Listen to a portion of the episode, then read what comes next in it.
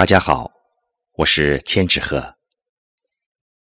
今天我要为大家分享，在最美的时光遇见你，那些美丽的现代诗。作者：青兰子。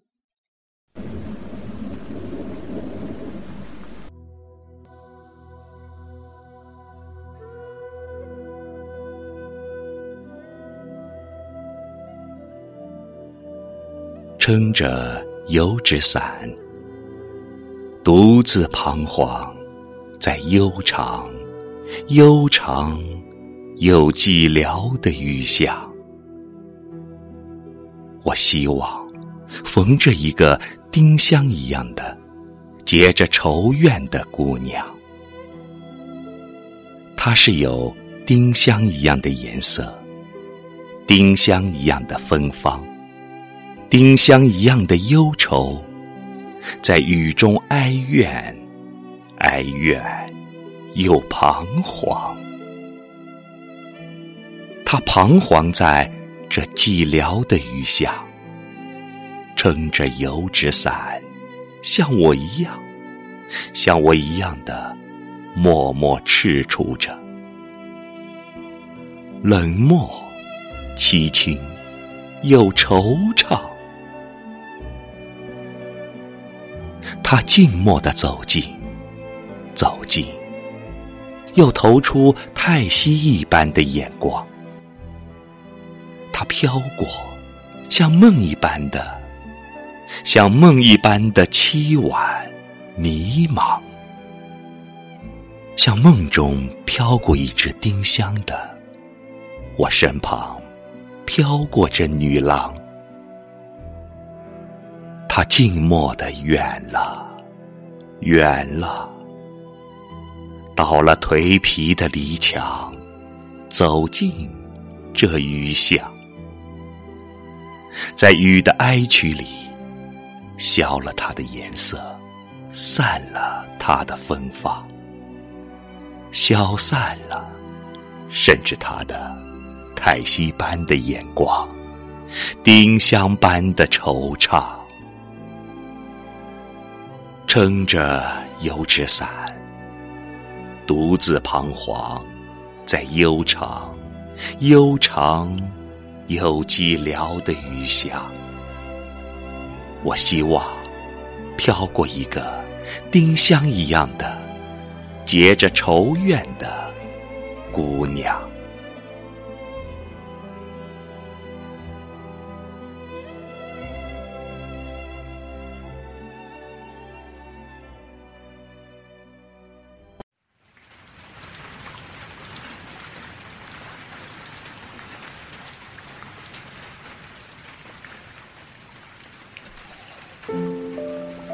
杭州曲曲折折的小巷里，江南烟雾蒙蒙的细雨中，诗人戴望舒擎伞而来。他遇见了一个擎着油纸伞行来的女子。孤独的他，哀怨的他，他朝他走来，他向他走去。两个人在此有生最美之年狭路相逢。相逢在一个杭州的小巷里。此刻，他正在世上此处行走，无缘无故的在世上走，走向他。而此刻，他正在世上的此处走，无缘无故的走，走向他。而四周烟水茫茫，流汇在他们这两朵孤舟下。只为掀起浮世的沧浪，让这两艘人世间孤独的小船在偌大江湖里相遇，而相遇之后呢？他叹息的看了他一眼，然后又错舟离去。他像梦中飘过的一只丁香，像梦一般凄婉迷茫，仿佛从未相遇。既不回头，也没不忘。今日种种，似水无痕。明夕何夕，君已陌路。独留一个诗人在雨的哀曲里，在消了它的颜色、散了它的芬芳的杭州小巷里，以为是梦。他在杭州的一个小小雨巷里做了一个梦，然后他彷徨在这悠长、悠长、又寂寥的雨巷。他希望能再飘过一个丁香一样的、结着愁怨的姑娘。他这一彷徨，就彷徨尽了一生，也再未遇到过那个女子，那个丁香一样。结着愁怨的姑娘，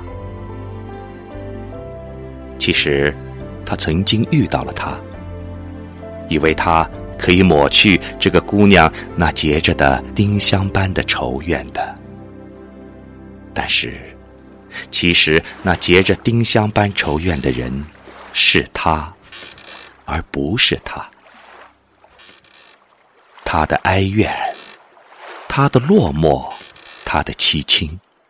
皆不为他而生，而他一生的哀怨、寂寞和凄清，却皆因他而来。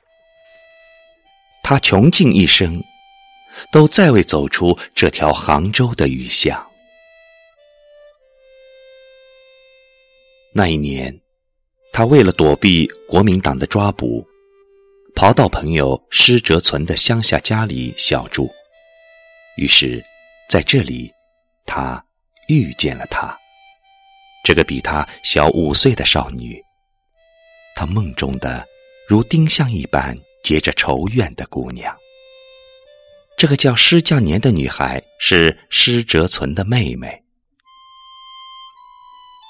在一九二七年的此刻，梦想光临，戴望舒遇见了那个在悠长、悠长又寂寥的雨巷里。走过的，像丁香一样结着愁怨的姑娘。一九二八年八月，他这首美丽的雨巷发表在《小说月报》上。与他一起住在施泽存家的杜衡后来回忆说：“雨巷写成后，差不多有一年，在盛陶先生代理编辑《小说月报》的时候。”望叔才突然想起把他投寄出去。盛陶先生一看到这首诗，就有信来，称许他替新诗的音节开了一个新的纪元。是的，这是一个新纪元，也是诗人的新纪元。我们得到了一个笔名叫戴望舒的雨巷诗人。望舒。是神话传说中替月亮驾车的天神，又名仙阿，指美女姣好貌，又指山民，有女子处其言，月历数度，月入月中，因为月欲也。屈原《离骚》有：“前望舒时先驱兮，后飞廉使奔蜀。”说他坐着龙马拉的车子上下求索，前有月神望舒开路，后有风神飞廉跟班，而这也是诗人月亮下的一个梦。他如那站在仙娥山的女子，在月亮经过几度后，月入月中，从此成了寂寞的嫦娥，从此不再有爱。这年他二十二岁，正是谈恋爱的最好年龄。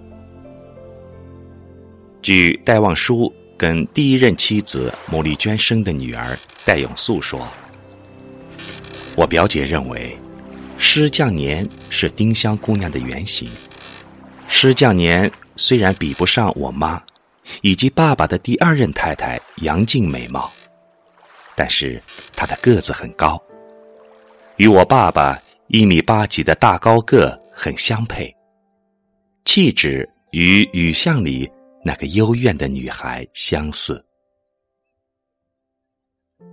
她不是他一生中遇到最美的女子，却是他一生中最爱的女子。